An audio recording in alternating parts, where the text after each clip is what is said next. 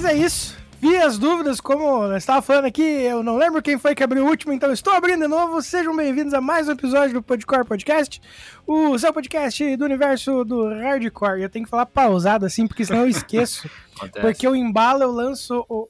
Cara, são mais de 150 episódios falando o slogan antigo, mano, dá uma bugada na cabeça ainda. Mas enfim, tá começando mais um programa aqui comigo, essa pessoa mais linda aí, o. o qual é que é o. Puta, eu esqueci o elogio que eu ia te fazer baseado na música O Maior Idiota do Mundo da Topas, mas tudo bem. Ruim, então. Isso aqui é da arte de perder, mas enfim. Luizega, como é que você tá, Luizega? Pô, mano, hoje o dia tá 100% correria, cara. Tamo ainda na. Tamo ainda de ressaca do, do show do Liam Gallagher ontem. Então. Cara, inclusive, olha. casos, é. casos inusitados, você já tá sabendo, né, cara? Mas ou não, eu te contei que teve treta no, no, no, resta no restaurante que eu fui. que a gente foi beber. Os garçons saiu no soco, muito bom, né, cara? Do nada, os garçons tretando lá. Mas ok. Mas tudo certo no geral, eu acho. Gosto de pensar que sim. E contigo? Cara, tô tranquilo. É, tirando meu lado fofoqueiro, que ficou um pouco sentido de você não ter descoberto o porquê que eles saíram no soco. Cara, não faço ideia. Cara, a gente tava sentado lá no fundo. E aí, tipo, eu olhei, eles começaram a se empurrar, mas sabe quando você acha que é zoeira, assim, tipo, uhum. um zoando com o outro? Aí o maluco emendou três socos na cara do outro. Falei, eu acho que não é mais brincadeira. E aí juntou todos os funcionários do, do restaurante para separar a briga, mano. Foi bizarro, cara. Mas, ok, né? cara, certo. Rolê aleatório, né? Tipo, é, exatamente. Faltou o Ronaldinho Gaúcho pra completar a parada. Mas, cara, tirando esse lado da, do meu lado fofoqueiro aí, tá angustiado. De resto, tá tranquilo também, mano. Correria, entre aspas, padrão do, do, do dia a dia mesmo e. E esquentando a cabeça com coisas que não precisa. Ah, isso é de lei, né, Vinícius? É, Tamo junto. Dando pouca atenção para as coisas que realmente precisam de atenção e assim nós vamos tudo pros contrários. Exatamente. Obrigado, TDAH. Fico muito lisonjeado de, dessa parceria aí. Mas é isso, tá? Só começando, nós vamos ir pra palavrinha dos nossos algumas palavrinhas do nosso. Ah, é verdade, Luiz, eu tinha que falar com o negócio você antes. Mas nós vamos pra palavrinha do nosso patrocinador, eu converso com o Luiz depois da gravação. É isso aí.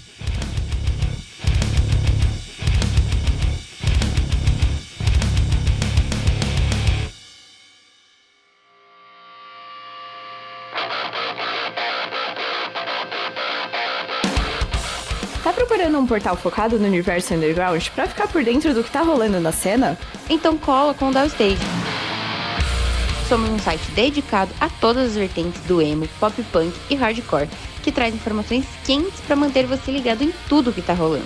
Então acessa lá www.downstage.com.br e garanta o seu lugar na primeira fila. Siga as nossas redes sociais também. É só jogar na busca arroba Downstage no Instagram e DownstageBra no Twitter. A frase, não é só uma fase, mãe, nunca fez tanto sentido.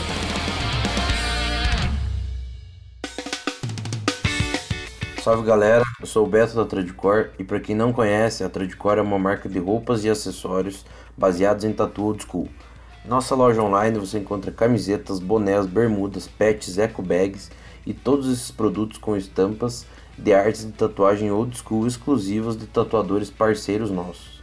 Então se quiser dar um confere e garantir um produto com estilo e qualidade, é só acessar o nosso site www.tradicor.com.br Aproveite e segue a gente aí no Instagram, arroba. Tamo junto.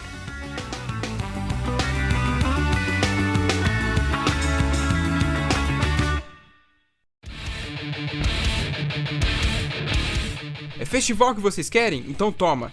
Dia 17 de dezembro vai rolar o primeiro Sonoridade Underground Fest e o evento acontece lá na Bay Area Studio, na Avenida Zelina 1305, Vila Prudente.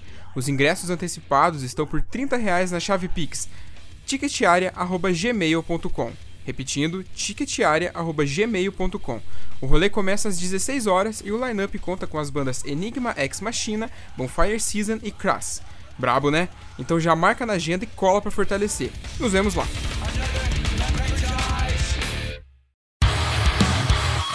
Salve, salve família Podcore, aqui é o Dan da Cismile e eu tô passando aqui para convidar vocês pro show de lançamento do Vortex, o novo álbum da Cismile. O rolê acontece no dia 3 de dezembro na Jai Club em São Paulo e nós não estaremos sozinhos. A gente chamou a banda Inversa, There's No Face e Laboratório para fazer essa festa com a gente, além também da discotecagem do Marco Serra do Emo Revival. Os ingressos estão disponíveis no site do Simpla, não mosca, que já tá no segundo lote, hein? Vamos aí, família!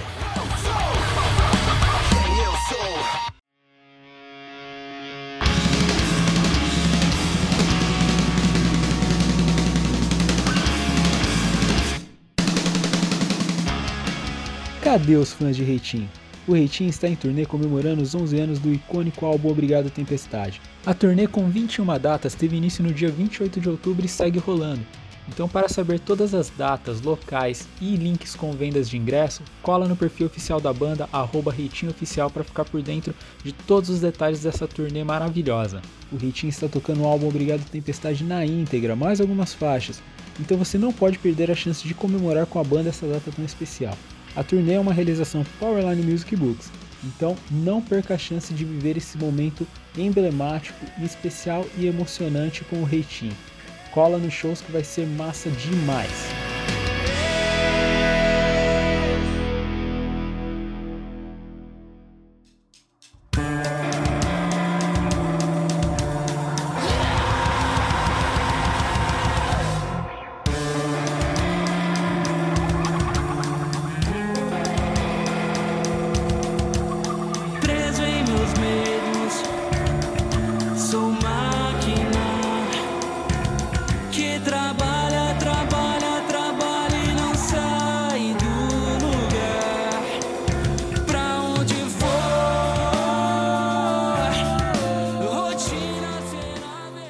Maravilha, então, rapaziada. Voltando aqui, hoje no nosso Podcore Entrevista, a gente tá recebendo dois caras super gente fina aí, o Bruno e o Vinícius da banda Reza. Então, meus Melhor queridos, Salve, salve, salve.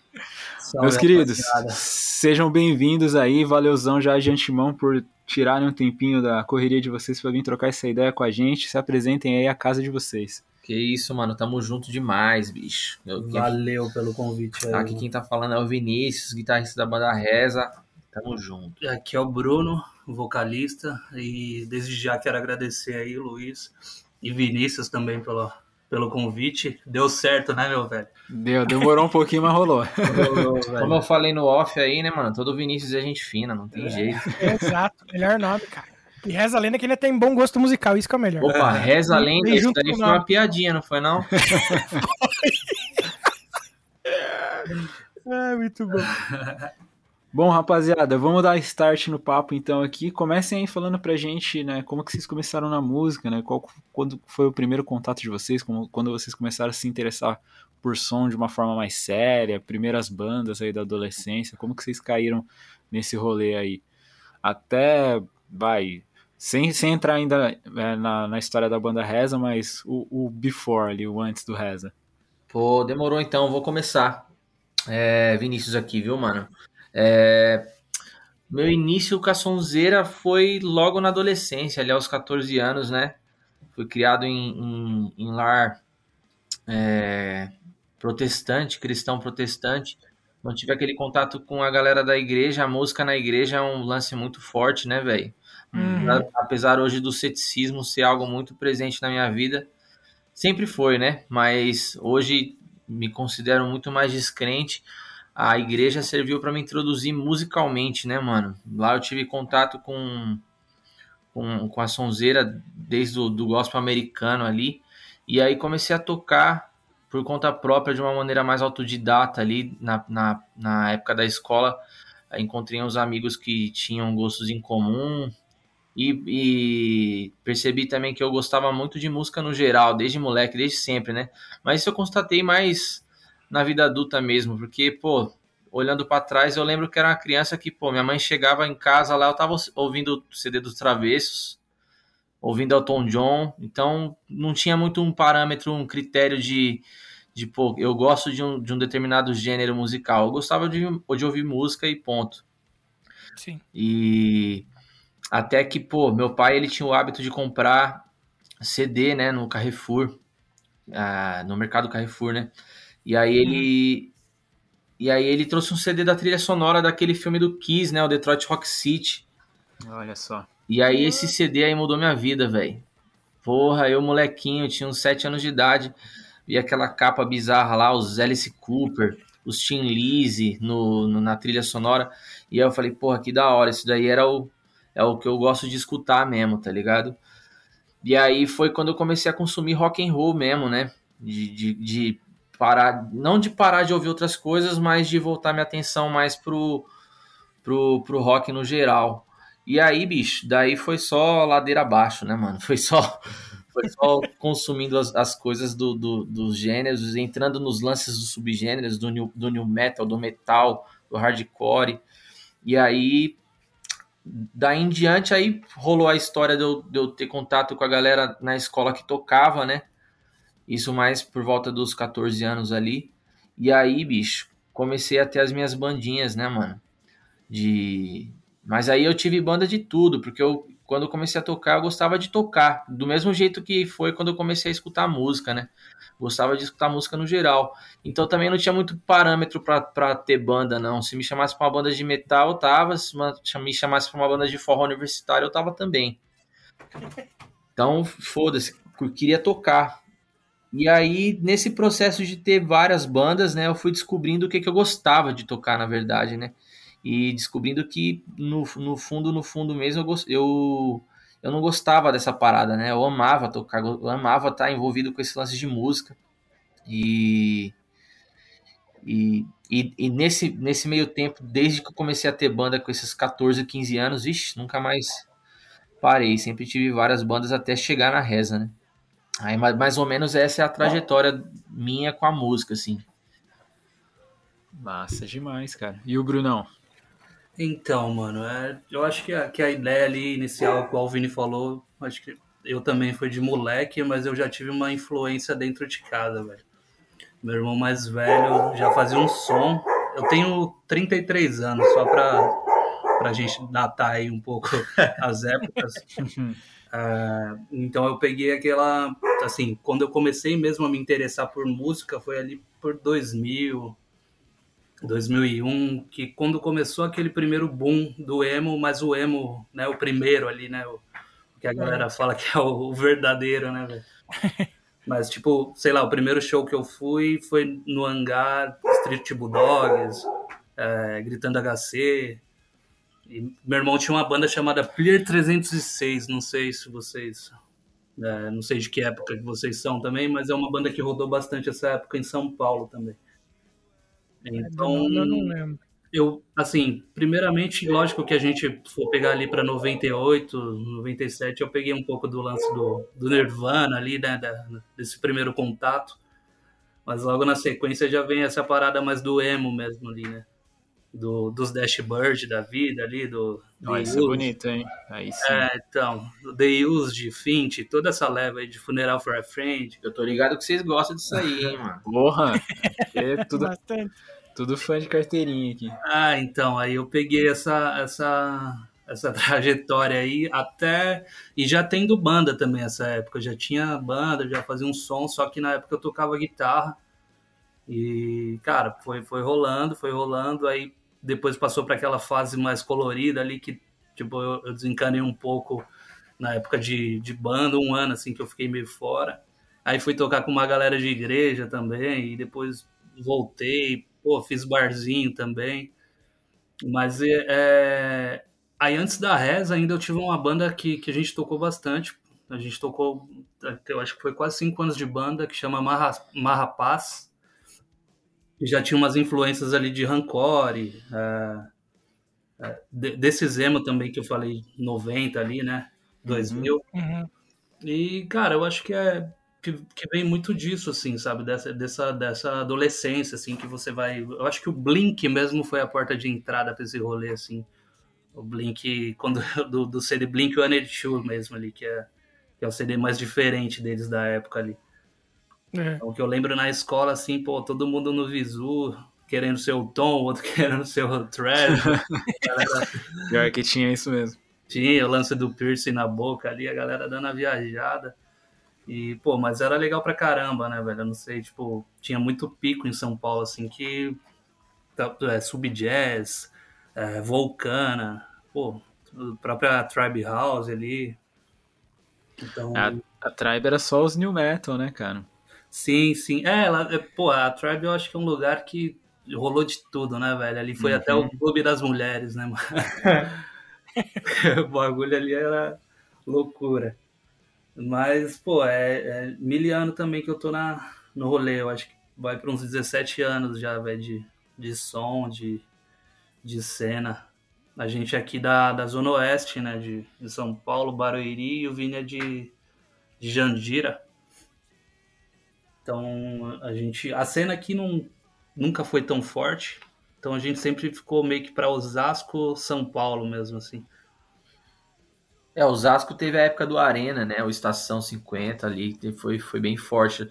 Rancore tinha bastante festival, assim, que rolava. Eu não peguei essa época, né? Porque o Bruno tem 33 e eu tenho 26. Sou o mais novo da, da reza, assim.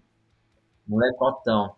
Então eu acabei nem pegando essa fase, mas eu, eu lembro que tipo, a galera que era mais velha que eu sempre falava que, porra, mano, teve vários festival, 30 bandas no, no dia, ingresso a, a 6 pontos, tá ligado? Um quilo de alimento. Então, é, Osasco bebe desses resquícios ainda dessa cena, tá ligado? Então existe, tipo, um circuito ainda de bandas aqui. Tipo, muita coisa acontecendo, né? Você sabe da banda, da banda de tal fulano de Itapevi, da banda de tal fulano de Barueri. Existe um, um, um rolê desse aqui na Zona Oeste. Isso a gente acha maneiro demais, mano. É legal mesmo que, tipo, tem muita coisa pra explorar, né, cara? Se você sair do, do eixo mainstream, né? Sim, sim. É, a gente, cara, até como reza mesmo, a gente nunca foi uma banda de ficar tanto na nossa região, assim, cara, porque justamente por não ter tanto pico pra tocar, agora talvez tá apontando bastante coisa, porque a, a, a cena, de uma forma ou outra, tá, tá, tá legal, né, cara? Tá, a galera tá mais interessada em fazer acontecer o rolê. Então tem aparecido bastante coisa pra cá agora. Mas pra gente sempre foi o rolê mais pra São Paulo centro mesmo, assim, né? Tipo, eu acho que é onde pega mesmo, tirando, obviamente, interior e, e outras cidades ali, mas acho que a gente sempre buscou mais fazer essa, esse rolê de São Paulo, principalmente antes da pandemia ali, que a gente, eu acho que 2018, né? Aham. A gente tocou muito, cara, em São Paulo, assim, tipo, quase tocar todo final de semana, assim mesmo, fazendo. Mas meio que na loucura também, cara, fechando tudo que, que o lance era rodar mesmo, fazer barulho com a banda pra, pra entrosar e ver qual que é. Ainda mais nesse lance do nicho do, do core ali, né? Dos core da vida, né? Os deathcore, os hardcore, os metalcore. Aham. A Reza, apesar de não, não ser uma banda de hardcore, nem nenhum desses core, a gente tem fortes influências.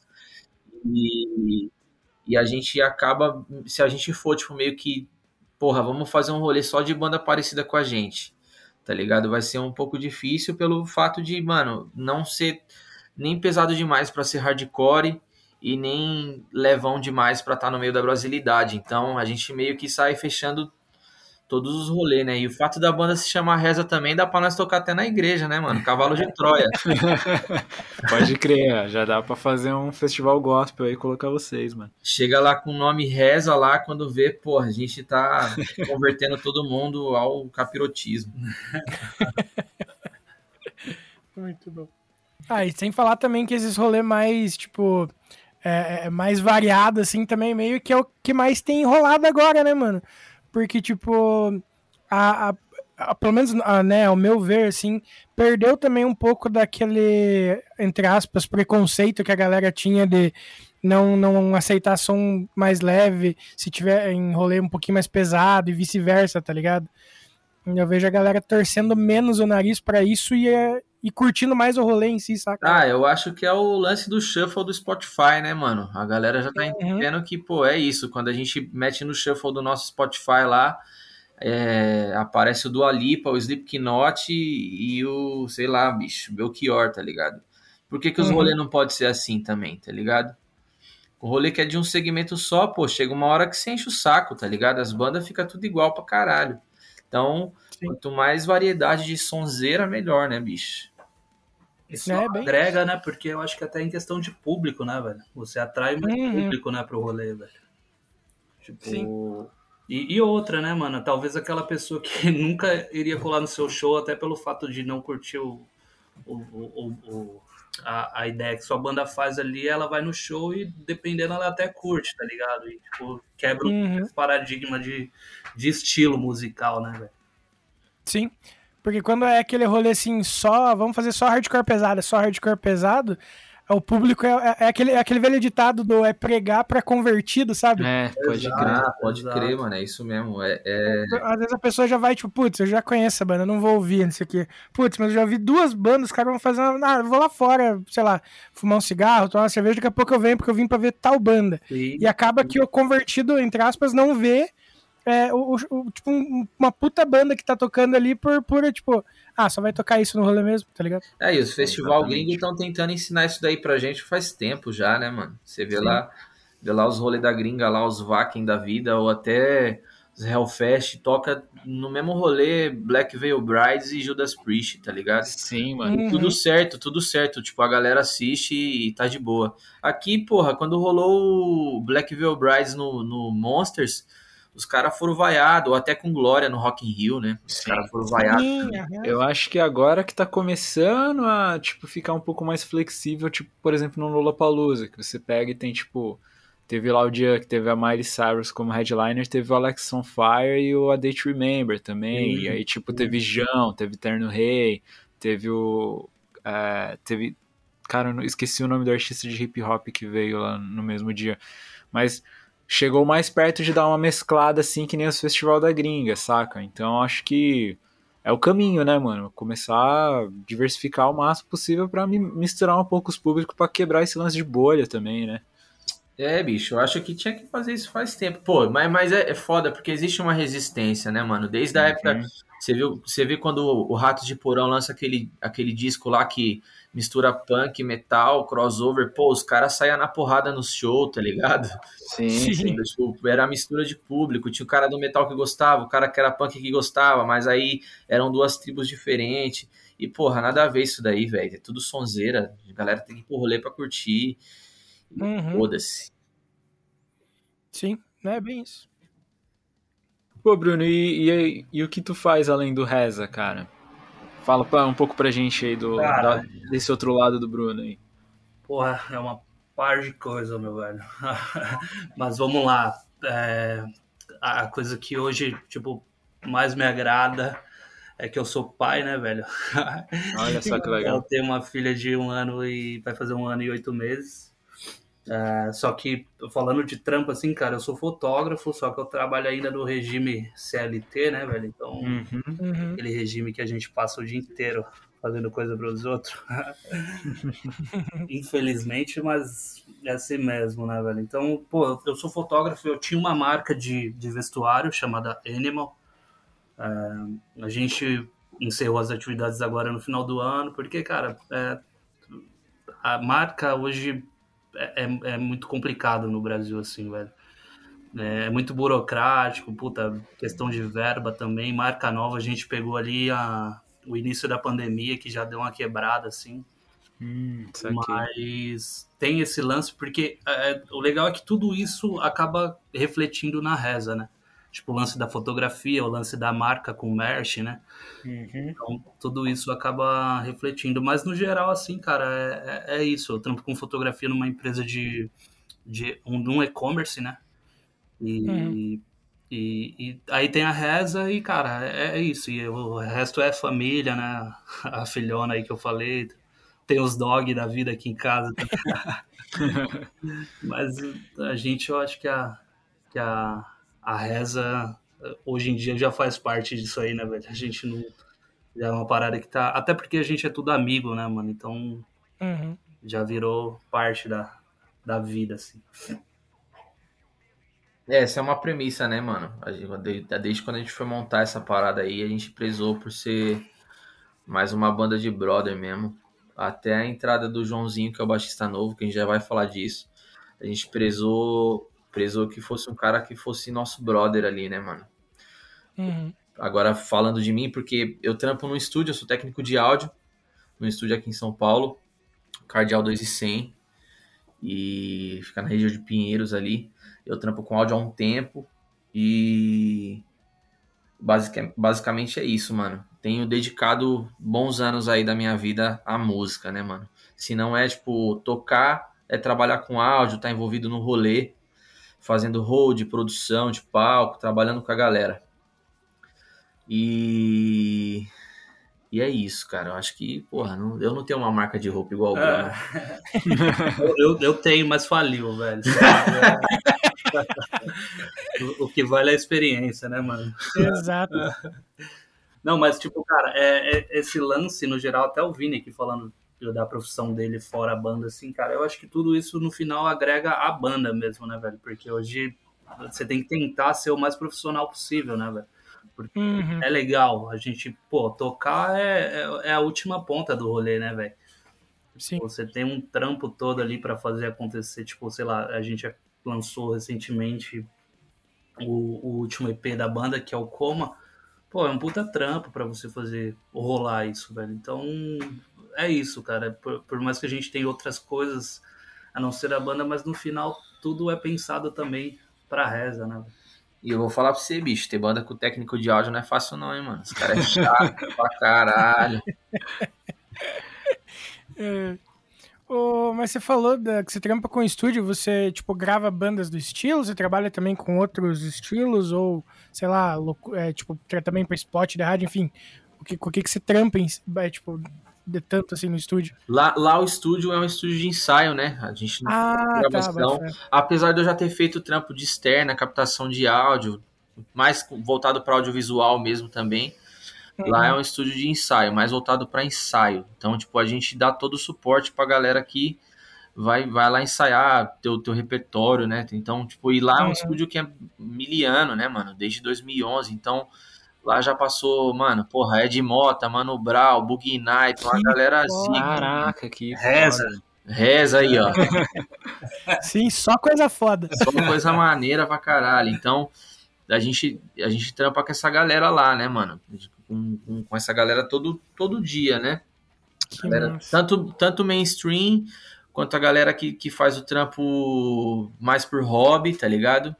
Uhum. tipo nós, astros do rock, tá ligado? Que toca no Rock in Rio É. todo ano. tá ligado? Mas é mais, é mais esse tipo de trampo mesmo, prestar um auxílio pro ensaio lá, tá ligado? Lidar com os artistas e tudo mais. Aí é mais que massa, mano.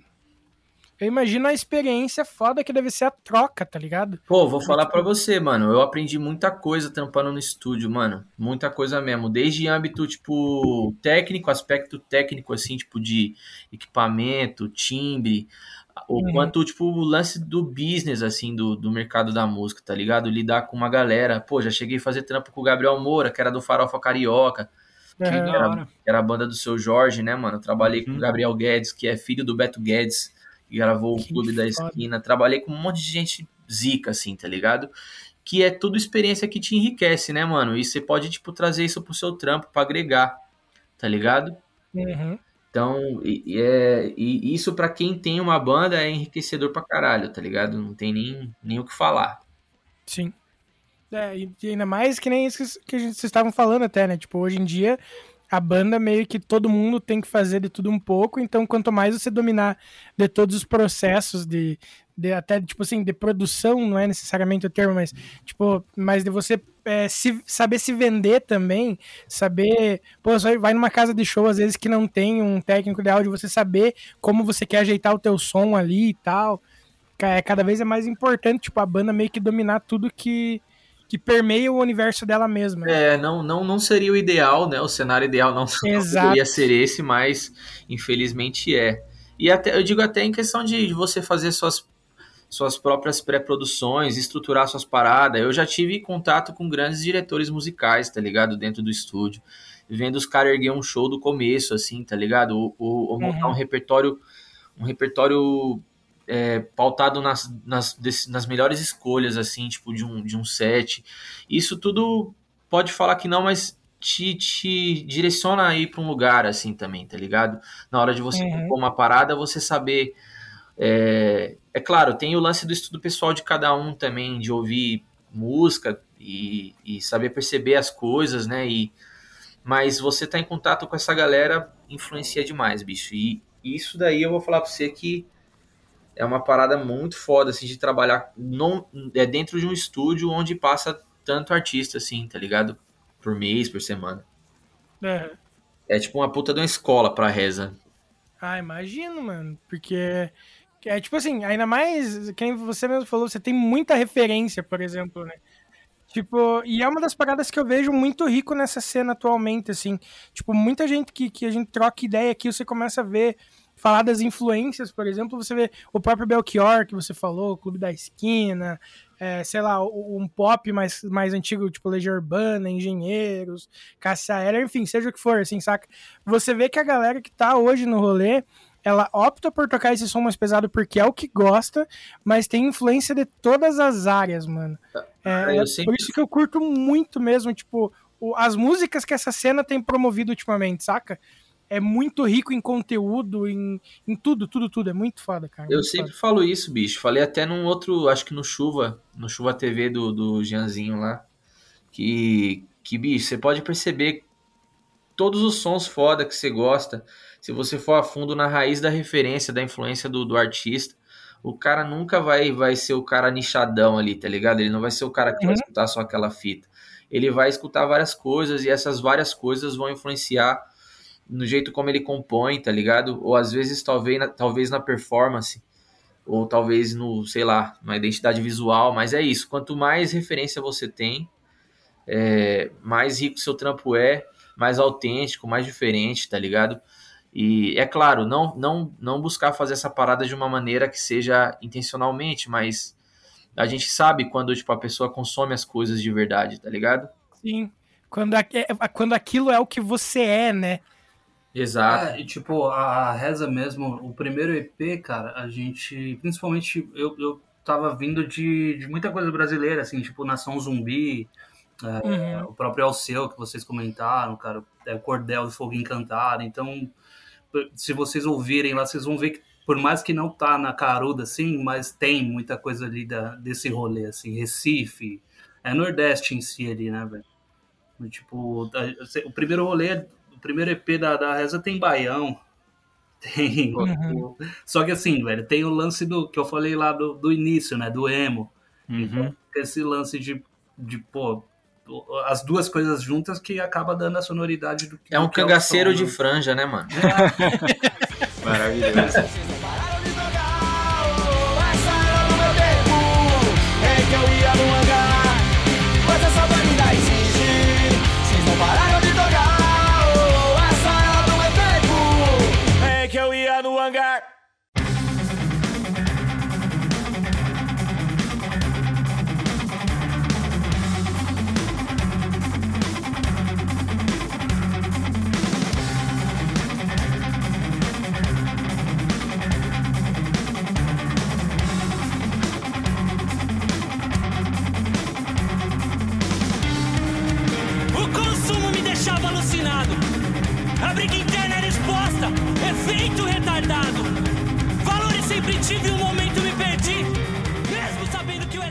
Galera, então agora chegando no segundo bloco aqui, a gente vai falar mais a fundo da história da, da banda. Então já vamos começar aí. Como que começou a banda Reza, né? Como que ela se formou e foi ganhando vida assim e, né, chegou o que é a se tornar o que é hoje? Então, a gente. é, é, o Vini tocava em uma banda junto com o Bruno, que foi baixista da Reza até o início desse ano, o Bruno tocou. Até o início desse ano. Ah, início desse ano, e eu tocava em uma outra banda, que é aquela que eu falei no, no primeiro bloco, que é a Marra Paz. E, cara, a gente já namorava, eu e o Vini ali já, já trocava bitoca pelo telefone. tá ali. ligado, né? Pô, já tinha esse. Porque assim, ambos curtia um som ali do outro e até como pessoa, né, velho? A gente já tinha esse. Por mais que. É até engraçado que a gente nunca tinha se trombado assim pessoalmente, mas trocava essa ideia por telefone direto. Por assim. cartas, né, mano? Amor, a- amor por cartas.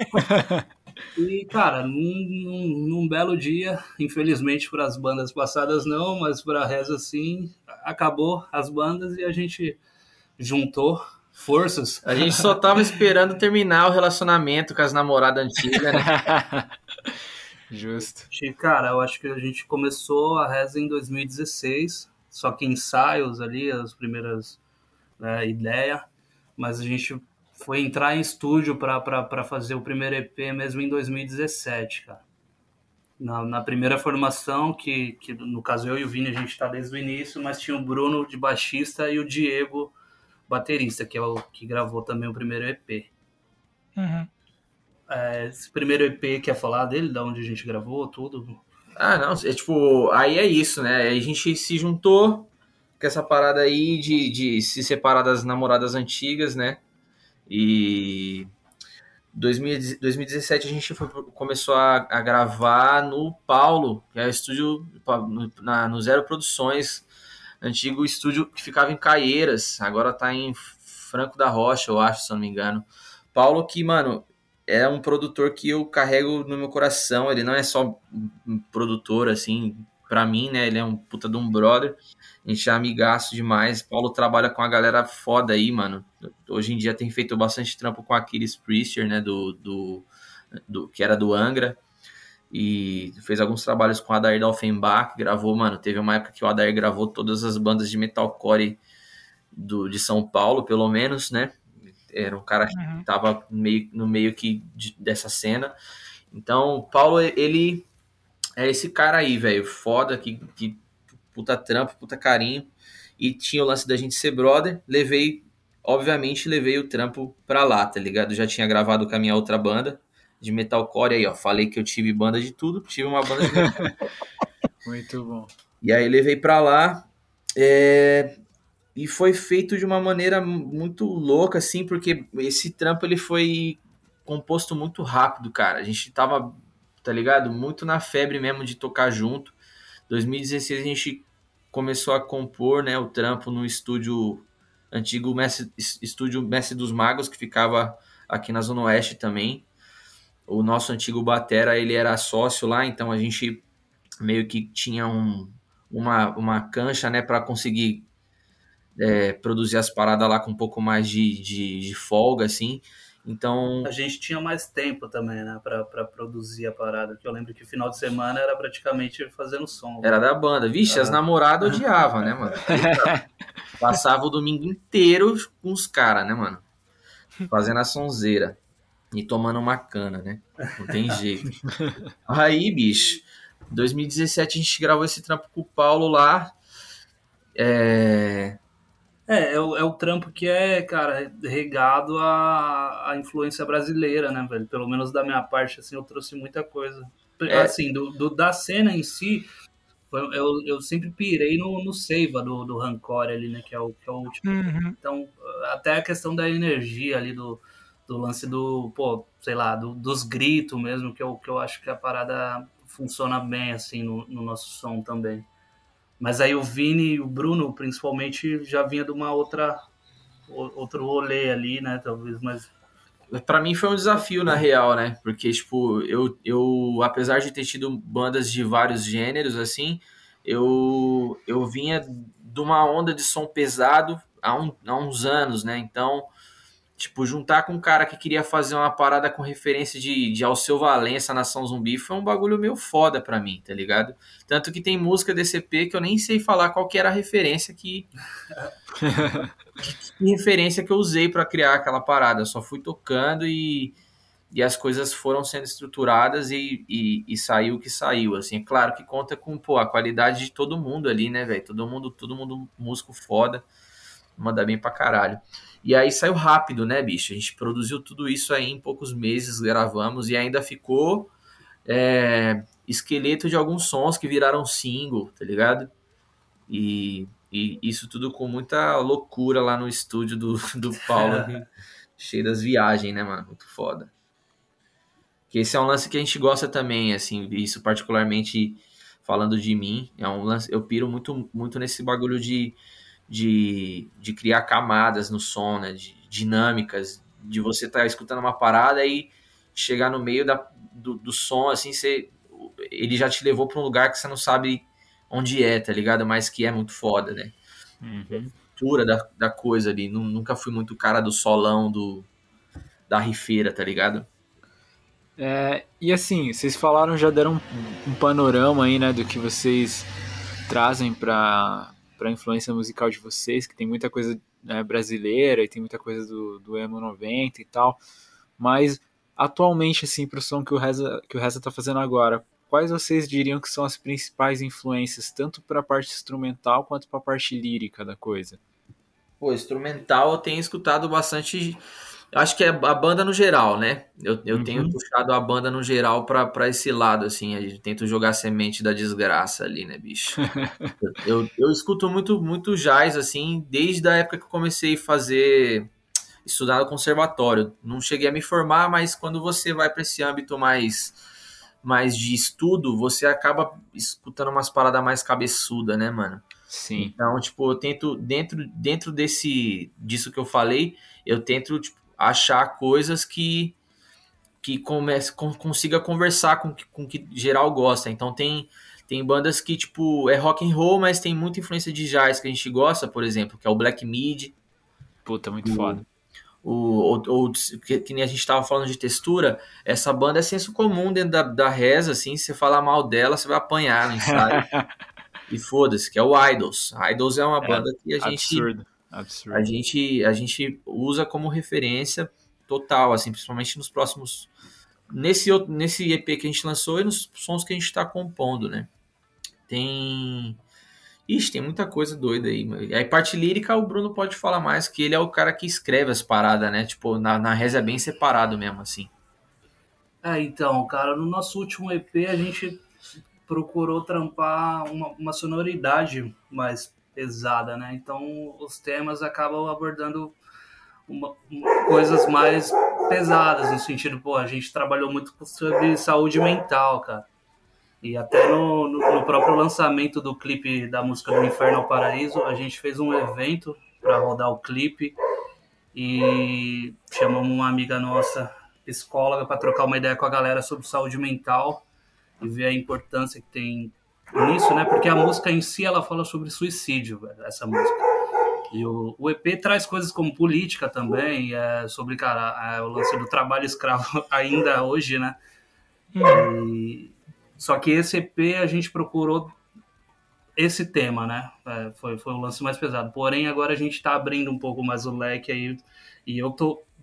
Particularmente, eu escuto muito reggae, né, velho? Então eu falo pros caras, mano, eu sou. Eu, eu não sou nada hardcore, mano. Eu acho que talvez eu tô na banda errada. Às vezes eu falo pros caras. Porque, velho. É, assim, desde Bob, né? Mas muita coisa brasileira mesmo ali, pô, Mato Seco, Ponto de Equilíbrio. Daniel Profeta. Então, eu não deixo de escutar o, o Seiva do Rancor, que eu acho que vai, sempre vai ser uma referência para mim em questão de tudo, velho. Eu acho que é um, que é um disco aqui que, que me faz viajar ainda hoje. Por mais que ele foi lançado em 2008, né? Nossa, faz muito tempo. É, mas é um disco que me pega pra caramba. Mas eu acho que é isso. A gente tem bastante coisa nova para ser lançada aí que vem um pouco na, nessa ideia. Mas eu acho que, cara, é, querendo ou não, sempre a gente vai estar tá contestando alguma coisa, né, velho? É, é difícil uhum. você morar no Brasil e, e não e não tá falando sobre política, tá ligado? Ainda mais uma banda de, de rock que tem a, a, a sua a, um pezinho ali no hardcore e outras coisas, é difícil você não abordar esse tipo de assunto, né? É, mas a minha escrita acaba sendo um pouco mais metafórica, mas, tipo, cara, é só escutar duas, três vezes ali que você vai sacar o que a gente quer falar. Muito, nada uhum. muito inacessível, né, mano? Muito complexo, né? Não, não, tá, tá, tá, tá, tá de boa. Dá, dá, dá pra ouvir sem legenda. Pô, vocês falaram aí do, do, do Coma, né? Vocês lançaram o EP e tal. Como que foi o processo de composição, de, de gravação desse trampo? Porra, moleque, esse daí foi foda porque eu tava eu já tava com algumas ideias é isso né mano tipo ele é um EP mais complexo assim mais cabeçudo assim musicalmente falando e aí uhum. foi quando eu comecei a utilizar as paradas que eu tava meio cabeçudo assim no conservatório é, muita coisa tem tem tem dedo de aula que eu tive assim com, com um professor meu na época o Lucas Garcia puta jazzeiro monstro e, e aí a gente conversando é, com a banda, né? Tipo, no geral, pô, a ideia vai ser trazer um bagulho mais denso, então vamos mais pra essa onda, né, mano? Para as paradas se conversar mesmo. Então, É, demorou pra gente gravar esse trampo. A gente demorou papo de uns quatro anos estruturando, ensaiando, compondo as coisas, vendo, revendo arranjo, letra, voz, abertura de vozes. Porque, mano, é isso. A gente é underground, né, mano? Todo mundo trampa pra caralho. Sim. E tem seus corre de casa pra fazer, da vida pessoal. E acaba tendo que encaixar o, o, o, o trampo com a banda no, no seu dia a dia ali, né, mano? Por isso que demorou. É, eu acho que a pandemia acabou ajudando um pouco, né? Porque a gente teve que ser mais espaçado o tempo de gravação ali, né, cara? Porque, tipo, sei lá, teve data que não deu pra ir porque tava tudo fechado, tudo parado, então não dava pra gravar, não dava pra. Até questão de lançamento mesmo, mas questão de estrutura, pô, na época, por mais que eu fale que eu escute um monte de coisa assim, bicho, eu, eu já assumi já que eu sou metaleirão. eu sou metaleirão mesmo, tá ligado? Eu gosto de um monte de coisas de metal moderno aí e tal. E tento sempre colocar essas porra, né, mano, no som, por uma- tipo, claro, de uma maneira menos plastificada, assim, digital e Orgânico, né? De um jeito orgânico. Exato. Porra, bicho, se, se a gente estivesse pessoalmente, eu ia te dar um abraço agora. Porque orgânico é a palavra que eu mais uso quando eu vou falar de áudio, velho. Porra, é uma parada que faz muita diferença pra mim. O orgânico você consegue extrair visceralidade, era isso que eu queria. tá Exatamente. ligado? É, eu acho que foi a busca do, do, do, do EP, né, velho? Visceralidade, Ah. tanto em questão de, de, de letra, tá ligado? Porra, algo visceral mesmo, quanto em, ques- em relação ao- aos arranjos, né, mano? Então, é, o, o lance é você ter tudo isso muito bem alinhado para que as coisas possam se conversar, tá ligado? Agora, ainda até para partes mais técnicas, você não pode fazer uma música falando de, de um dia triste pra caralho com tudo maior, tá ligado? Notas tudo maior Sim. Aham. estranho demais. Então, o lance era fazer colar esses arranjos, né, mano? Ah, le- essa letra é mais caótica. Pô, vamos fazer uma parada mais caótica então, mais. Porra, uns compassos mais escroto, mais tosco, mais compostão, assim, saca? Então, tipo, acabou demandando um pouco mais de tempo por conta disso, assim. E, porra, na reza todo mundo geniosão, né, velho? Pra alinhar essas ideias aí foi difícil pra caralho. Por isso demorou quatro anos. Todo mundo chato, né, velho? Pra caralho. O cara, tá quando não tá se beijando, estão se batendo, velho. É, o amor é assim mesmo, né, cara? Foda. É, e esse, esse EP, cara, só pra, pra- Tem participação do Haroldo, do Magrebs, que ele tá na Nossa, faixa tá na Hiena. Tem o Túlio Túlio Fernandes, Fernandes, que tá na do Inferno ao Paraíso, junto com o Arthur, que é Amaral. tuta da A Porta Maldita, que é um coletivo que faz vários shows cabulosos aqui em São Paulo. É parceiraço nosso também. O, o- esse som do Inferno ao Paraíso era o Capiroto e o João Grilo. Ah, é, pode crer. Os caras. A gente chamou. Assim, na verdade, esse som, cara, ele. ele eu falei, é sobre. Ele fala é sobre suicídio. E ali retrata meio que a briga entre o mal e o bem, né, velho? Então, tipo, tem um cordel no meio desse som que, que é a parte que o cara encontra ali o, o, capiroto e tudo acontece. Então a gente chamou essa galera, porque o, o ele já tem essa influência, pô, sabá, né? Umas paradas mais. É, o Tuta ele tinha uma banda chamada Um Quarto, que tem essa, tinha uma vibe mais densa mesmo, assim, que nem ele, o Bruno falou agora, tinha fortes influências de Saba, né? E, e era bem caricato, assim, o jeito como ele cantava. E, pô, na hora a gente até brincou, porra, o maluco parece o ele das meninas superpoderosas, né, mano? Vamos chamar o cara pra, pra ser o capiroto. E o Túlio foi um cara que eu conheci no estúdio, um, um artista foda de Alagoas, né, mano? Que puta sutacão, puta verdade foda, assim, na- nas coisas que ele escreve. E com ele foi igual o Bruno, assim, também, amor à primeira vista, mano. E aí, pô, ch- chamei o cara pra fazer o trampo, ele topou e foi massa pra caralho, velho. E foi, pô, é um dia que pra gente fica na história, né? O dia das gravações de voz, porque, pô, tá todo mundo junto lá. O Haroldo tá louco, velho. É um cara referência pra caramba pra gente, até pelo Maguerbs ali, mas pelo trampo que ele faz em si, né? Da, do lance da arte ali. O cara, super gente boa, velho. Tratou a gente muito bem. E, pô, parecia da banda, né, velho? Praticamente ali. Tava ali É, o- juntão com a os caras compraram a ideia, né, junto com a gente ali. O Túlio também, ele, ele recita a intro do EP, né? Ele, ele escreveu uma parada e a intro do EP é o Túlio Fernandes recitando também. Então, além do cara somar na participação, o cara contribuiu com a escrita dele ali, tipo, se dedicou pra caralho e, e no lançamento do EP colou no show pra fazer a abertura, pra participar do som. Pô, só a galera massa envolvida nesse rolê aí.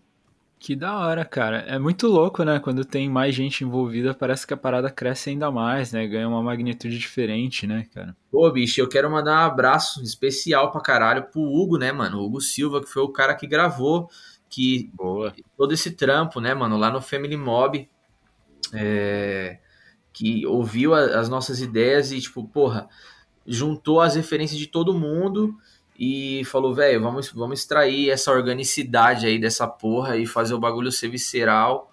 É, rolou um, um, um, um carinho muito grande, assim, tanto dele com o trampo da- e da gente com ele, assim, tá ligado? Tipo, muito foda.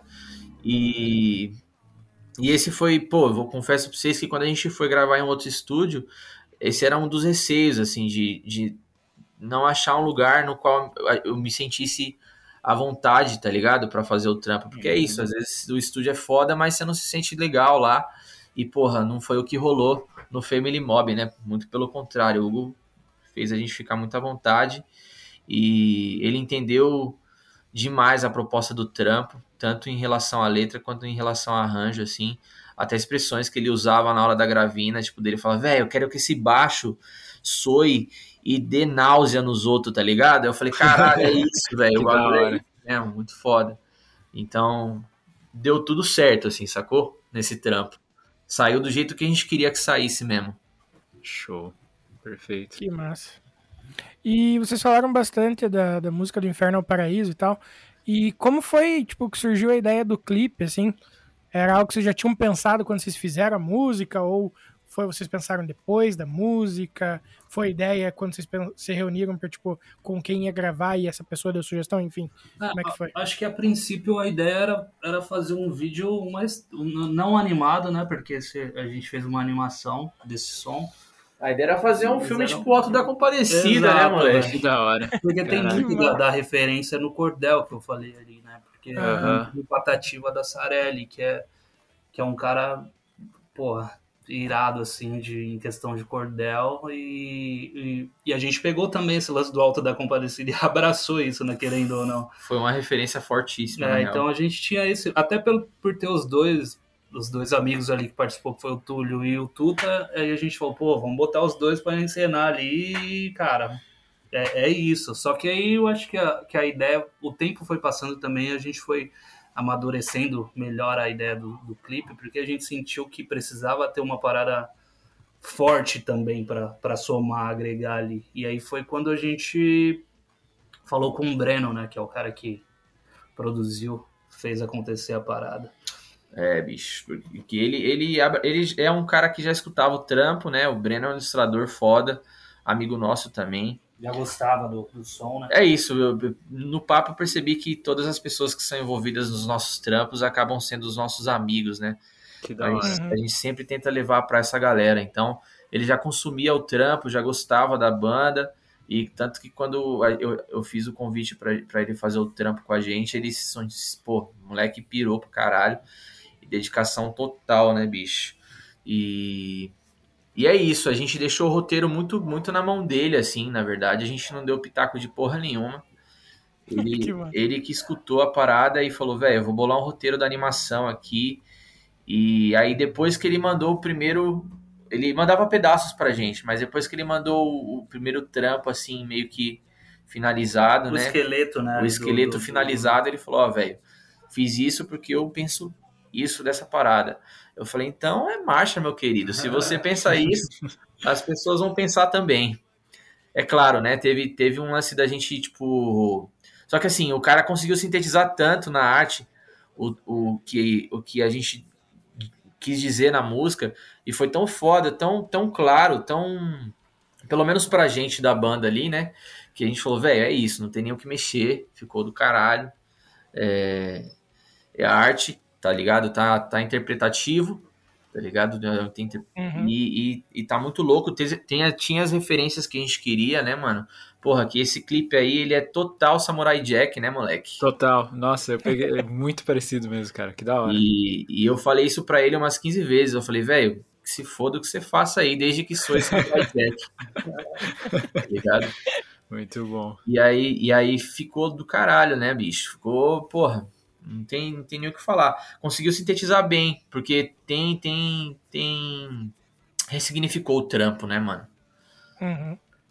Aí o, a gente, que nem eu comentei, a gente fez o, o lançamento desse, desse clipe, a gente fez um rolê pra, pra assistir junto com a galera e, cara, foi, foi irado, porque, tipo, depois rolou essa roda de bate-papo pra falar sobre saúde mental. E a galera, pô, cada um sentiu uma parada, só que no fundo tudo tava ligado ali e, tipo, pra gente foi o que mais fez sentido, né, no dia, assim, porque, pô, é o que você trabalha, né, velho? É o que você quer apresentar, assim, você ouvir da galera, até a galera, tipo, pediu pra voltar várias vezes, pra sacar mesmo, assim, tipo, pô, vamos entender melhor, vamos ver o que tá acontecendo, tipo, cena por cena ali pra ver o que tirar disso e o que poder trocar de ideia, assim, sabe? É, é até porque eu penso que, bicho, música é, é uma forma de você se comunicar com as pessoas, né, mano? Então, independente da interpretação que cada um tenha, que você pelo menos tenha conseguido comunicar o que você gostaria de, de comunicar, né? E no fim das contas a gente viu que, pô, é isso, todo mundo percebeu que era algo sobre, sobre angústia, sobre se encontrar, tá ligado? E, e no fim das contas sobre saúde mental, tá ligado? Que massa, cara. Pô, eu achei muito foda o, o clipe. Eu acho muito da hora esses clipes na, nessa pegada de animação. E, né, com essa influência de Samurai Jack, fica difícil não gostar também, né, mano? Pô, maluco, você tá doido, velho. Aquele. a- a- é, Aku é um dos melhores vilões, assim, do- da Cartoon Network, sem sombra de dúvidas. Total. Pô, mas e aí, vocês lançaram o clipe e tal? Vocês têm. Quais são os planos da, da Reza aí pro. Eu vou falar pra 2023, porque 2022, né, tá chegando na reta final, então É. o que, que vocês têm aí programado? Tem artista vem? que lança disco em, ainda esse ano, hein? De É, saca- cara. de sacanagem, mas a gente não vai lançar, não. ainda tem tempo pra trabalhar o como ainda, mano.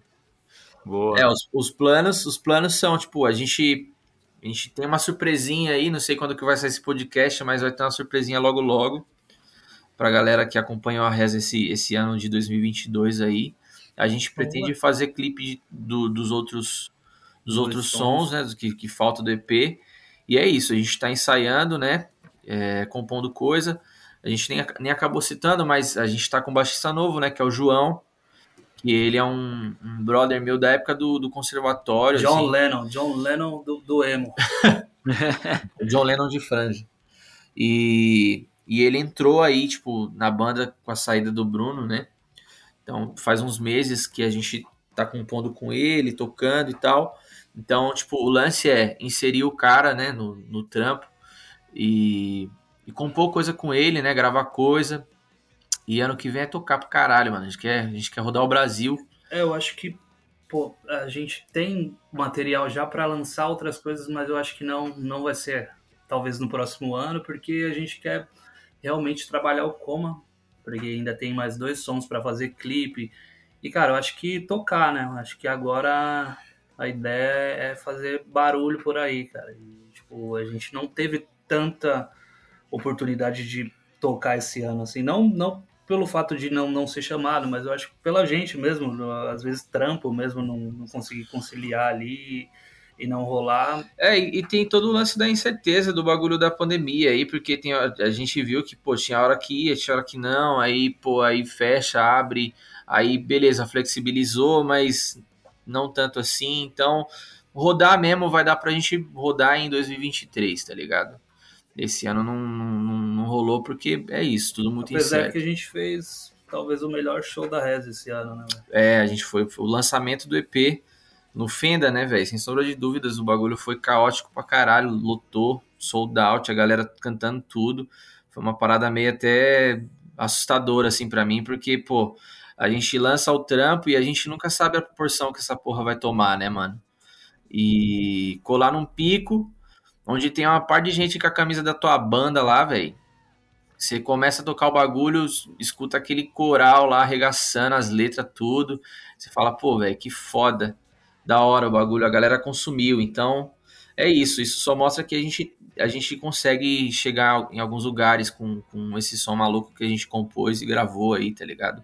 E 2023 é fazer o máximo possível para ele rodar em tudo que é lugar, né, mano? Festival, casa de show aí, interior, Wacken, Rock in Rio, Hellfest, É, Monster. das- assim, não, é, não chega a ser uma prioridade, mas a gente talvez vai olhar um pouco mais para interior, né? É. Interior de de São Paulo aqui, ou até mesmo outros estados, porque é, é o que a gente ainda não fez. Com, a gente, talvez fora aqui mais do, do centro, a gente foi para Jacareí, né? Com, É, Pode crer. É, Jacareí, mas tipo, a gente não chegou a, a dar um rolê legal assim com a banda ainda. E, porra, tem muito lugar aí fora pra tocar, pra passar o, o som, pra ter essa troca de energia aí, né? Porque, é- é- cara, é o que precisa, né, velho? Eu acho que o gás é esse. Sem dúvida, mano.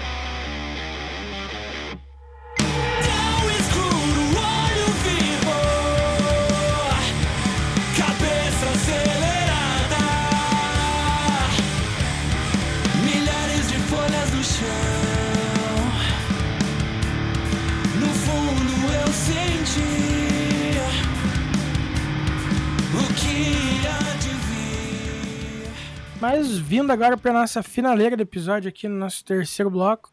Rapaziada, é, agora aquela perguntinha que a gente faz para todo mundo que passa por aqui. É, o que, que vocês têm visto? O que, que vocês acham dessa cena do underground atual, assim? Mesmo a gente, é, a gente tendo dado, algumas pinceladas no assunto no decorrer do episódio aí. Mas o que, que vocês têm visto, né? Tipo, tocando, enfim, das, da galera, das bandas, enfim. Ah, bicho, eu, eu, eu acabo colando mais em rolê, assim, né? É o que eu sempre falo, velho. A galera. É, a gente, que, que nem a gente falou nos outros blocos, a galera tem se profissionalizado cada vez mais, tá ligado? E eu acho que essa é a chave pra gente ter, ter rolês de qualidade, assim. E, e as bandas estão. Tá rolando um cenário maneiro, assim, tipo, um, um- E outros espaços, né? Coisa que eu não via antes, que nem, tipo, pô, aqui a gente que é da Zona Oeste tá vendo um monte de, de, de ação cultural, até da Prefa mesmo, né, mano? Tipo, o Tendal da Lapa, mano, fazendo vários rolês de, de hardcore, de metalcore. Então tá rolando uma cena maneira, assim, tipo. Acho que com esse levante e esse, e essa, esse profissionalismo de cada um, assim, acaba, acaba se abrindo novos, novos horizontes, né, mano? Mercadologicamente falando, tá ligado? Uhum. E, e eu tenho sentido isso, mano. Tem, tem, tem ganhado um espaço, tá ligado? É, mas é isso. Se não, se não fizer também, se não, não, não deixar o bagulho profissa, não. Eu acho que agora, aqui a gente, no final de 2022, a gente já consegue olhar com mais otimismo 2023, né, cara, em questão de cena, de rolê, assim. Eu acho que o Tendal é um pico foda que, que já, já existia, mas tá dando muito espaço pra galera aí do underground, né? E eu acho que isso, querendo ou não, tá agregando muito no rolê em si.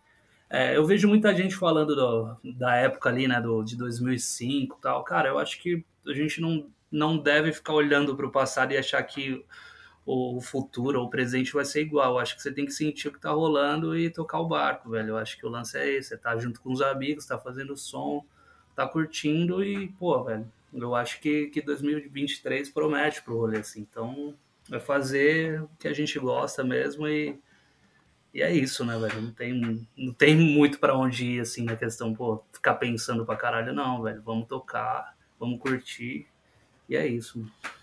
Porque, mano, falta de espaço. Se a gente for falar de, de cenário, de produtor cuzão, dessas fitas, sempre existiu essas porra aí, tá ligado? O lance é, é deixar de responsabilizar as coisas, mano, e, e assumir as broncas, tá ligado? Profissionaliza teu trampo e tenta chegar no- nos lugares aí que, que vai rolar, tá ligado? A gente consegue, velho. Um monte de gente consegue e esse, eu acho que esse é o caminho, tá ligado? Faz seu trampo da maneira certa que, porra, vai rolar de boas. Tranquilo. Cena sempre existiu, velho. E não vai deixar de existir, tá ligado? Uma vez vi até o Haroldo do Maguebs falando dessa fita aí, mano. Underground, pô, rock and roll ele é underground, mano. Ele tá na, ele tá nos, nos rolês de garagem, tá nos rolês pequeno, é um moleque de 16 anos que escuta teu som e canta lá, compra camisa, e o caralho. Esse é o rock and roll, mano. Sempre foi, né? Exatamente. Pode crer. Boa. Bom, manos, agora a gente chega aqui no nosso momento de indicação. Então vocês podem indicar aí pros nossos ouvintes tudo que vocês estão consumindo e querem indicar para eles. E aí não precisa necessariamente ser coisa nova, né? Vocês podem indicar, tipo, é, qualquer coisa né, de- antiga que vocês gostam. Pode ser filme, documentário, livro, música, disco. Que vocês tiverem a fim de compartilhar aí com o pessoal. Pô, eu vou indicar é, três bandinhas aqui. Uma eu conheci hoje e eu achei do caralho, uma banda chamada Máquinas, lá do Ceará. Tem um disco muito foda chamado Cão de Toda Noite, de 2019. Sonsaço, doideira, tortão. Comentei até com o Bruno quando eu cheguei aqui na casa dele, que é o Black Mid de, de- de- do Brasil, né? Vou indicar o Black Mid também, que acredito que muita gente conheça, mas, mas talvez muita gente não também. E Idols, mano, é isso. Idols, Black Mid e Máquinas. Escutem aí sonzeira da pesada e torta e suja e podre. Ah, velho, eu, eu, vou, eu vou, vou indicar um livro que eu li, eu acho que pela terceira vez, que é o Libertação Animal, que é um livro sobre, sobre o consumo, né, de, de a exploração sobre os animais, cara, é uma parada, é, assim, a gente é vegetariano, eu e o Vini da banda, né, então a gente acaba consumindo um pouco mais esse lance, é, de banda, cara, eu não sei, tenho ouvido muito reggae, mas, pô, tá, quer ver? Tem um cara legal aí que quem me conhece já sabe porque eu falo desse maluco pra caralho, mas é o Mike Love, velho. Porra, a gente Porra. foi até no show, você é louco, o maluco é embaçado. Mas é reggae, o reggaezão do bom, Mike Love, pô, gostoso demais, velho, pelo amor de Deus. Ah, e, a- e as jazzeiras, né? Não dá pra deixar de discutir, né? O, de, de- de- discutir, ó. Não dá pra escutar- deixar de escutar, né? Os, o Sonny Rollins, o Wes Montgomery, que é esses Ah, caras aí que eu escuto aí Cara, também. o Túlio, o Túlio Fernandes, que é o cara que participou com a gente do, do, do Coma lá, é o Porra. porra, velho. Escutem, escutem que o Túlio é um puta artista e tá lançando várias brabas aí, pô. Pô, se a gente for ficar nessa de indicar, a gente vai ficar mais três horas aqui, porque tem trampo foda, muita gente boa que a gente consome. E é isso. E você, menino Vinícius, o que, que você traz pra gente aí hoje? Cara, eu não tô ouvindo muita coisa diferente do último episódio assim, não. Mas, tipo, já que a gente mencionou aqui, eu gostaria de indicar aquele nosso episódio, primeira vez que eu faço isso na vida, Caraca. indicar o nosso clube do disco que a gente falou, do, do disco do Belchior, que eu não lembro que número que foi, mas eu lembro que eu trouxe o disco do Belchior. Nossa, isso faz tempo, hein? Mas beleza. É, e esse disco, inclusive, é muito bom, então quem não ouviu. Puta, como é que é o nome do disco? É aquela da capa cinza. Ô, caceta. Minha memória da Peixinha Dora é foda, irmão. Deixa eu ver aqui. Vou, vou ver se eu pego uma cola pra você, hein? É, o- é, eu tô aqui no Spotify também, é o de 79, se eu não tô enganado. Bolão pra quem acha primeiro. Belchior, eu era uma vez um homem e o seu tempo. Porra, quase que eu falei. É o de 1979. Ó, o ano eu tava certo, cara. Mentira, velho, o Vini nem, nem conseguiu abrir aqui o negócio. Ah, então, escutem lá o nosso episódio, escutem também esse disco em si, porque, cara, o disco é incrível. É, foi falado aqui do Clube da Esquina, então, em homenagem ao Milton Nascimento aí, que encerrou sua carreira, né, nessa última semana aí, Sim. Quando a gente o show, gravou, né, é, com uma, com- começou, é, fez um show com uma baita homenagem também pra Gal Costa, e tocou muita música com a galera que gravou o, o Clube da Esquina, então fica aí mais uma vez a indicação do Clube da Esquina, que volta e meia aparece por aqui nas indicações, né? Porque acho que é a terceira ou quarta vez que um, que um convidado cita também. Então, Ah, cara, não ganhou como melhor disco de, de música brasileira à toa, né, velho? Os caras, são, os caras são foda mesmo. Mil- Milton é embaçado demais, Loborges, os caras tudo são pessoas que, que somaram muito assim pra música brasileira e pra música no mundo no geral, né, velho? Não tem como falar. Uhum. É, Cara, eu gosto você muito. pega. eu gosto muito e, e quem não gosta tá errado. Exato. Existem dois tipos de, de, de pessoa no mundo, as que gostam e as que estão erradas, né? Exato. O- mas assim, quem não conhece e ah, vai ouvir lá e tal. Mano, pra ter uma noção, se você pega qualquer disco do Milton Nascimento que seja, tipo, aqueles greatest hits, digamos assim, né? Cara, só tem música tipo, que tocou em novela, que tocou na rádio até exaustão. Tipo, só tem sucesso, tá ligado? Pô, e eu fico feliz que, que ele tenha é, conseguido obter esse reconhecimento, porque vários artistas foda, assim, dessa, dessa mesma época não conseguiram obter esse, esse reconhecimento, pelo menos em vida, Sim. né? O próprio Cassiano mesmo, que faleceu ano passado aí, e, ou Itamar Assunção, por exemplo, tá ligado? Sim. Eram grandes, Uhum. grandes artistas, grandes músicos, né? Que, que também contribuíram de, de maneira riquíssima assim, para a música brasileira e para a música no mundo e só obtiveram reconhecimento póstumamente, né, bicho? Então, porra, fico feliz demais que o tiozinho com 80 anos conseguiu aí encerrar a carreira com maestria, né? E, pô, sendo honrado da maneira que deveria ser mesmo. Sim, outro também que tem uma puta moral é lá, lá fora também é o Djavan, né? Que eu tava vendo, agora não vou lembrar qual dos discos dele e tal, que ele foi gravar lá fora, inclusive, né, cara? Ele gravou nos Estados Unidos o bagulho. Foi, tem um solo do Steve Wonder de gaita, né, moleque? É, esse disco mesmo que eu tô falando, eu só não lembro qual que é. Mas, é, cara, e ele tem uma puta moral e uma puta influência lá fora no estilo de som, né? Então, tipo, é que aqui o brasileiro em si, não, não digo brasileiro, mas eu digo assim, a muita da galera do rock não dá tanto devido valor pra isso, porque era, tipo, algo diferente daquela época onde, ah, não, meu, eu sou do rock, eu só posso ouvir rock, tá ligado?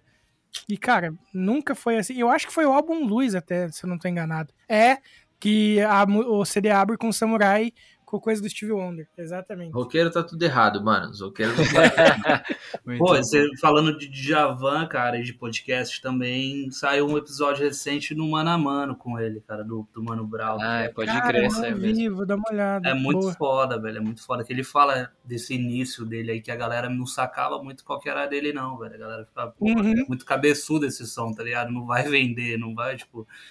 Sim. Foi um lance. Porra, ele, tem, ele tem uma poesia muito densa, né, mano? Umas analogias que você fica assim, caralho, bicho, o que, que você tá dizendo? Sim, não faz nem sim, sentido.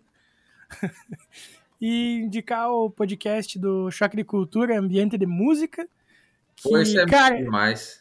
Cara, eu tô dando muita risada. Porque, tipo, tem uns episódios assim, tipo assim, a vida é muito curta pra ser emo. Esse eu ouvi, hein? Esse é do. Cara, é muito bom. É muito bom, porque, cara, eles dão umas opinião muito, muito engraçada do bagulho, tá ligado?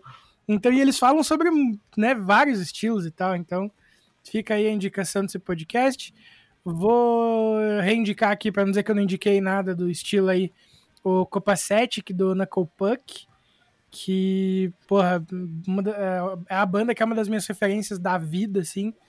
É, e esse disco em especial, que mesmo sendo o de estreia deles, eu acho simplesmente incrível e de uma. Tipo, ele é, ele é tão maduro que não parece que é um disco de estreia, tá ligado? Sim, sim. Então, eu acho que as minhas indicações dessa vez vão ficar mais ou menos por aí. E as tuas, Luizar? Cara, hoje eu vou indicar umas paradas bem alternativas aqui. Vamos começar. É, Ó, aí, o cara tá querendo ganhar um abraço meu mesmo, né, mano? é eu, eu não vou começar com algo tão fora da curva. Eu, eu quero indicar o, o, o single novo do Crosses, que é um projeto paralelo do Chino Moreno, do Deftones. Eles soltaram um single chamado Viving. Mano, sensacional, maravilhoso. Eles estão para dropar um, um EP aí. Então, quem é fã do, do Chino, do Deftones, cara, dá um, dá um confere que muito, muito, muito massa mesmo. E eles não lançavam nada faz tempo, né, mano? Nossa, mó cota, cara. Eu fiquei super feliz deles voltarem à atividade aí com um trampo absurdo, absurdo. Se pena que vai ser um EP, né? Se fosse- que eu sou muito do, do cara dos discos completos. Mas, mano, tendo coisa nova pra ouvir é o que importa. Então, tá valendo. E, cara, eu andei desenterrando algumas bandas essa semana, né? Uma delas é o Autopilot Off, cara, com o disco Make a Sound. Muito bom para quem curte aí um, um hardcore punk rock melódico. Infelizmente a banda não lança nada desde então. Esse disco aqui é de 2004, se eu não me engano, isso mesmo. Mas, puta, puta disco foda. E pra quem curte essa mistureba de, de rap com rock, mano, eu vou indicar dois, discos, dois discos bala aqui que fazia muito tempo que eu não ouvia. Um é o What You Through Your Heard, do Borealis, bom pra caralho. E o Lines in My Face, do Chronic Future, mano. Pra quem gosta dessas, desses rapcore, essas misturadas assim, é, é, legal pra caralho. E, tipo, são duas bandas bem, bem desconhecidas, assim, então acho que vale o check. Vou indicar é, o meu disco favorito do Denzel Curry, que é o Zoo. Acho muito foda, acho que do, dos caras do hip hop atual, ele é um dos que mais me agrada, assim, acho muito foda o trampo do cara.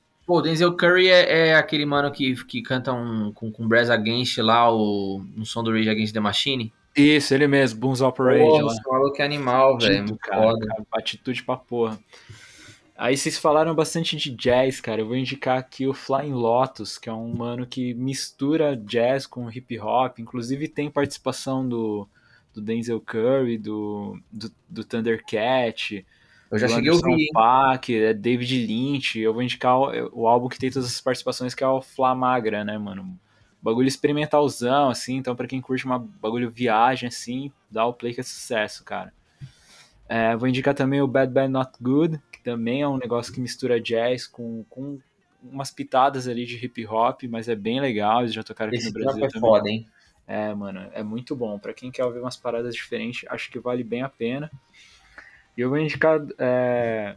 Pô, a gente falou bastante coisa brasileira aqui. Pra mim, acho que não tem banda brasileira que represente melhor, assim, na, no rock, pelo menos uma das, que é o Nação Zumbi. Então eu quero indicar o disco auto-intitulado deles, que é o de 2002, que, é o, que já é com o Jorge do Peixe, né? Sim, sim, sim. Cara, esse disco é um absurdo. Eu conheci o Nação. Aliás, eu conheci o Nação Zumbi, modo de dizer, né? Tipo, o primeiro disco inteiro que eu ouvi deles foi esse, então eu, é um dos meus favoritos até hoje. Eu vou indicar, acho que uma parada que ninguém nunca imaginou que eu iria indicar aqui, é, que é o disco lá do B, lá do A do Rapa, cara. Pode crer, Muito que é um, bom, é um puta disco. né? Cara, eu acho o melhor disco do Rapa, eu gosto muito, mas muito mesmo desse disco, velho. Tipo, ali da finalzinho da safra de, dos anos 90 ali, eu acho que tem os melhores sons do Rapa ali. Também tem essa mistureba de, de brasilidades no disco, que eu acho que deixa muito interessante.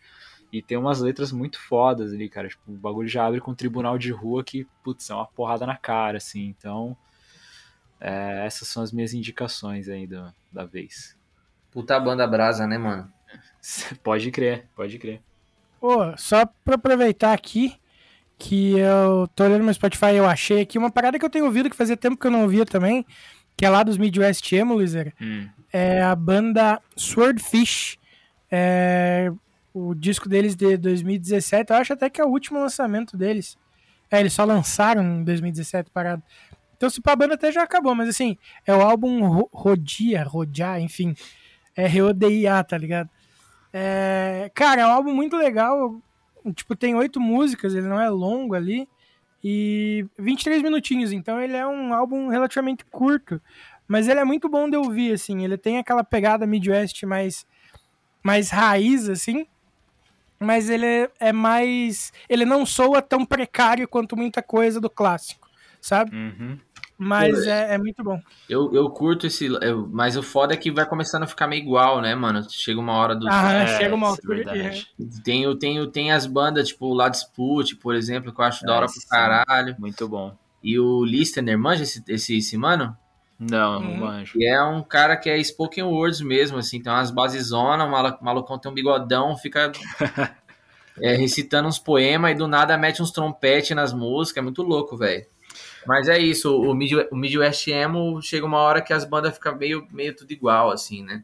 É, Sim. eu concordo. É, é uma parada que você tem que ir intercalando, saca? Tipo, eu, eu adoro, sou viciado, tenho muita banda ali que, tipo, eu levo como referência pra umas paradas que eu faço. Só que, tipo, eu não. Eu cheguei numa, numa altura assim que eu não consigo ouvir só isso, saca? É, o esquema Porque- é escutar um Touch Amor e depois um Travessos. Aí, Pode crer. aí dá certo. Exato. Pô, eu queria. Pegar um tem uma Modern banda- Baseball e. É. Tem uma banda que, pô, eu acho que principalmente eu e o Vini a gente curte bastante, que é, é dessa galera do, do emo ali mais 2008 e tal, que é o Envy on the Coast, velho. Ou essa daí todo mundo tem que conhecer mesmo de verdade, de coração. Eles discutem Evil The Coast, mano. Principalmente os dois primeiros discos deles, que são, porra, tá louco, velho. É É uma das foda, melhores velho. bandas dessa pegada que, que eu conheci nos últimos tempos, mano. Muito foda. Pô, eu lembrei de um disco massa pra caralho também pra indicar, que é o Youth do Matsiarro, mano. Ah, Pô, pô, eu tenho esse disco aí. que É, eu foda. tenho também, mano, é muito foda, que tipo, o cara, ele é judeu, né, ele mistura, tipo, hip hop com reggae, com um monte de coisa, assim, é muito louco. Depois, nos outros discos, ele foi pra uma pegada completamente diferente, mas os dois primeiros dele são, são nessa vibe, eu acho animal pra caralho o som. Até de Visu também, né? Ele tinha um De Visu começo. é, barbudão, né, Mano, ele largou a religião, né? é, depois ele, nossa, teve um- uma virada de chave total ali. Sim, porque, tipo, é- esse disco mesmo que você citou, pô, é, ele é- você olhava pro cara, você já sacava, mano. É. Tipo, já, não, já não tá mais naquele visu judeu, né? no lance mais, mais galanzão ali. mano. É, pode crer, ele entrou nessa vibe mesmo. Mas é Mas- foda, o Marcial é foda. O Mike É. Love, mano, é, é por aí também. É o que eu falei lá. Ele é do Havaí, esse maluco. E ele. ele basicamente, ele é a banda, ele faz, ele faz, tudo ali. Provavelmente vocês já tenham visto um vídeo dele, tá ligado? No, no- Ele tocou no Encontro das Tribos. No, um vídeo dele, tipo, agora. fazendo tipo, uns loop com violão e o outro maluco que é percurso. É um vídeo famosão, assim. Ah, tá, tô ligado, tô ligado, sim. É o Mike agora, Love. você- é, agora eu relacionei a pessoa com o nome. É que a galera acha que não tem trampo, né, mano? Que é só esse vídeo aí. Mas ele tem disco, tem, pô, tem som, tem, tem, tem Ah, um que trabalho consistente. Mas... Michel Amor, mano. Michel, amor. e você? Ah, não, o Vini já foi, né? Então é isso, Já Vini. foi. Já. Pô, e só ouçam também Everyone Everywhere. É isso aí. Ok. Ouviremos. Mas é isso então, rapaziada. Chegamos ao fim aqui do nosso Podcore Entrevista. E de cara eu já queria agradecer novamente aí o Vini e o Bruno pela essa ideia muito foda que a gente trocou aí. ba- Baita papo do legal. E, manos, porta do Podcore tá aberta pra vocês. Então fiquem à vontade quando quiserem voltar, quando quiserem uma força aí pra divulgar som, divulgar show. Só mandar uma mensagem aí que a gente fortalece. Brigadão mesmo aí pelo papo, manos. Pô, foda. Muito obrigado aí, velho. A gente que agradece aí pelo espaço, mano. A gente quer agora colar no estúdio de vocês aí, quando vocês tiver puta estrutura, assim, tipo emissora. Aí Caraca, aí sim. Aí sim vai ser Que, que alguém nessa vida ouça vocês, mano. Seja lá quem for. A gente cola com o maior, maior prazer, maior carinho, tá, li- tá ligado? Pô, demorou, valeu Mas, demais. pô, muito obrigado, velho. Foda pra caralho, mano. Papo firmeza. Da hora mesmo. E, pô, muito obrigado pela oportunidade aí, cara. A galera que tá ouvindo, ouçam reza aí, ouçam coma, ouçam tudo que tem da reza aí. Isso aí. Tudo que a gente indicou aí também, pô, que foi coisa pra caralho. E chamem a gente pra tocar na sua festinha aqui. Pô, De aniversário. vai ser legal, vai ser legal. Boa. E valeuzão aí também, Vini, por mais uma gravinha de sucesso. Ah, é nóis, irmão. Já falei, eu repito isso todo episódio e azar do ouvinte se achar repetitivo, mas é sempre uma honra estar aqui trocando ideia e conhecendo gente foda que faz a cena cada vez mais incrível, tá ligado? Massa demais. E onde o pessoal escuta o nosso podcast, Vini? A galera pode encontrar esse humilde podcast que vos fala no Spotify, no Deezer, no Google Podcast, no Breaker, no Castbox, no Radio Public, ou no seu agregador de podcast favorito, ou no meu, que no caso é o Podcast Addict, e já eu cansei de falar que ele é, é o mais completo dos agregadores. E é isso aí. Sucesso Lindo. demais. Então é isso, rapaziada. A gente se encontra aí no próximo episódio do podcast. Fiquem ligados aí que toda semana a gente tá aí. E é isso, um abraço pra geral aí. Valeu, valeu, rapaziada. Obrigado, velho.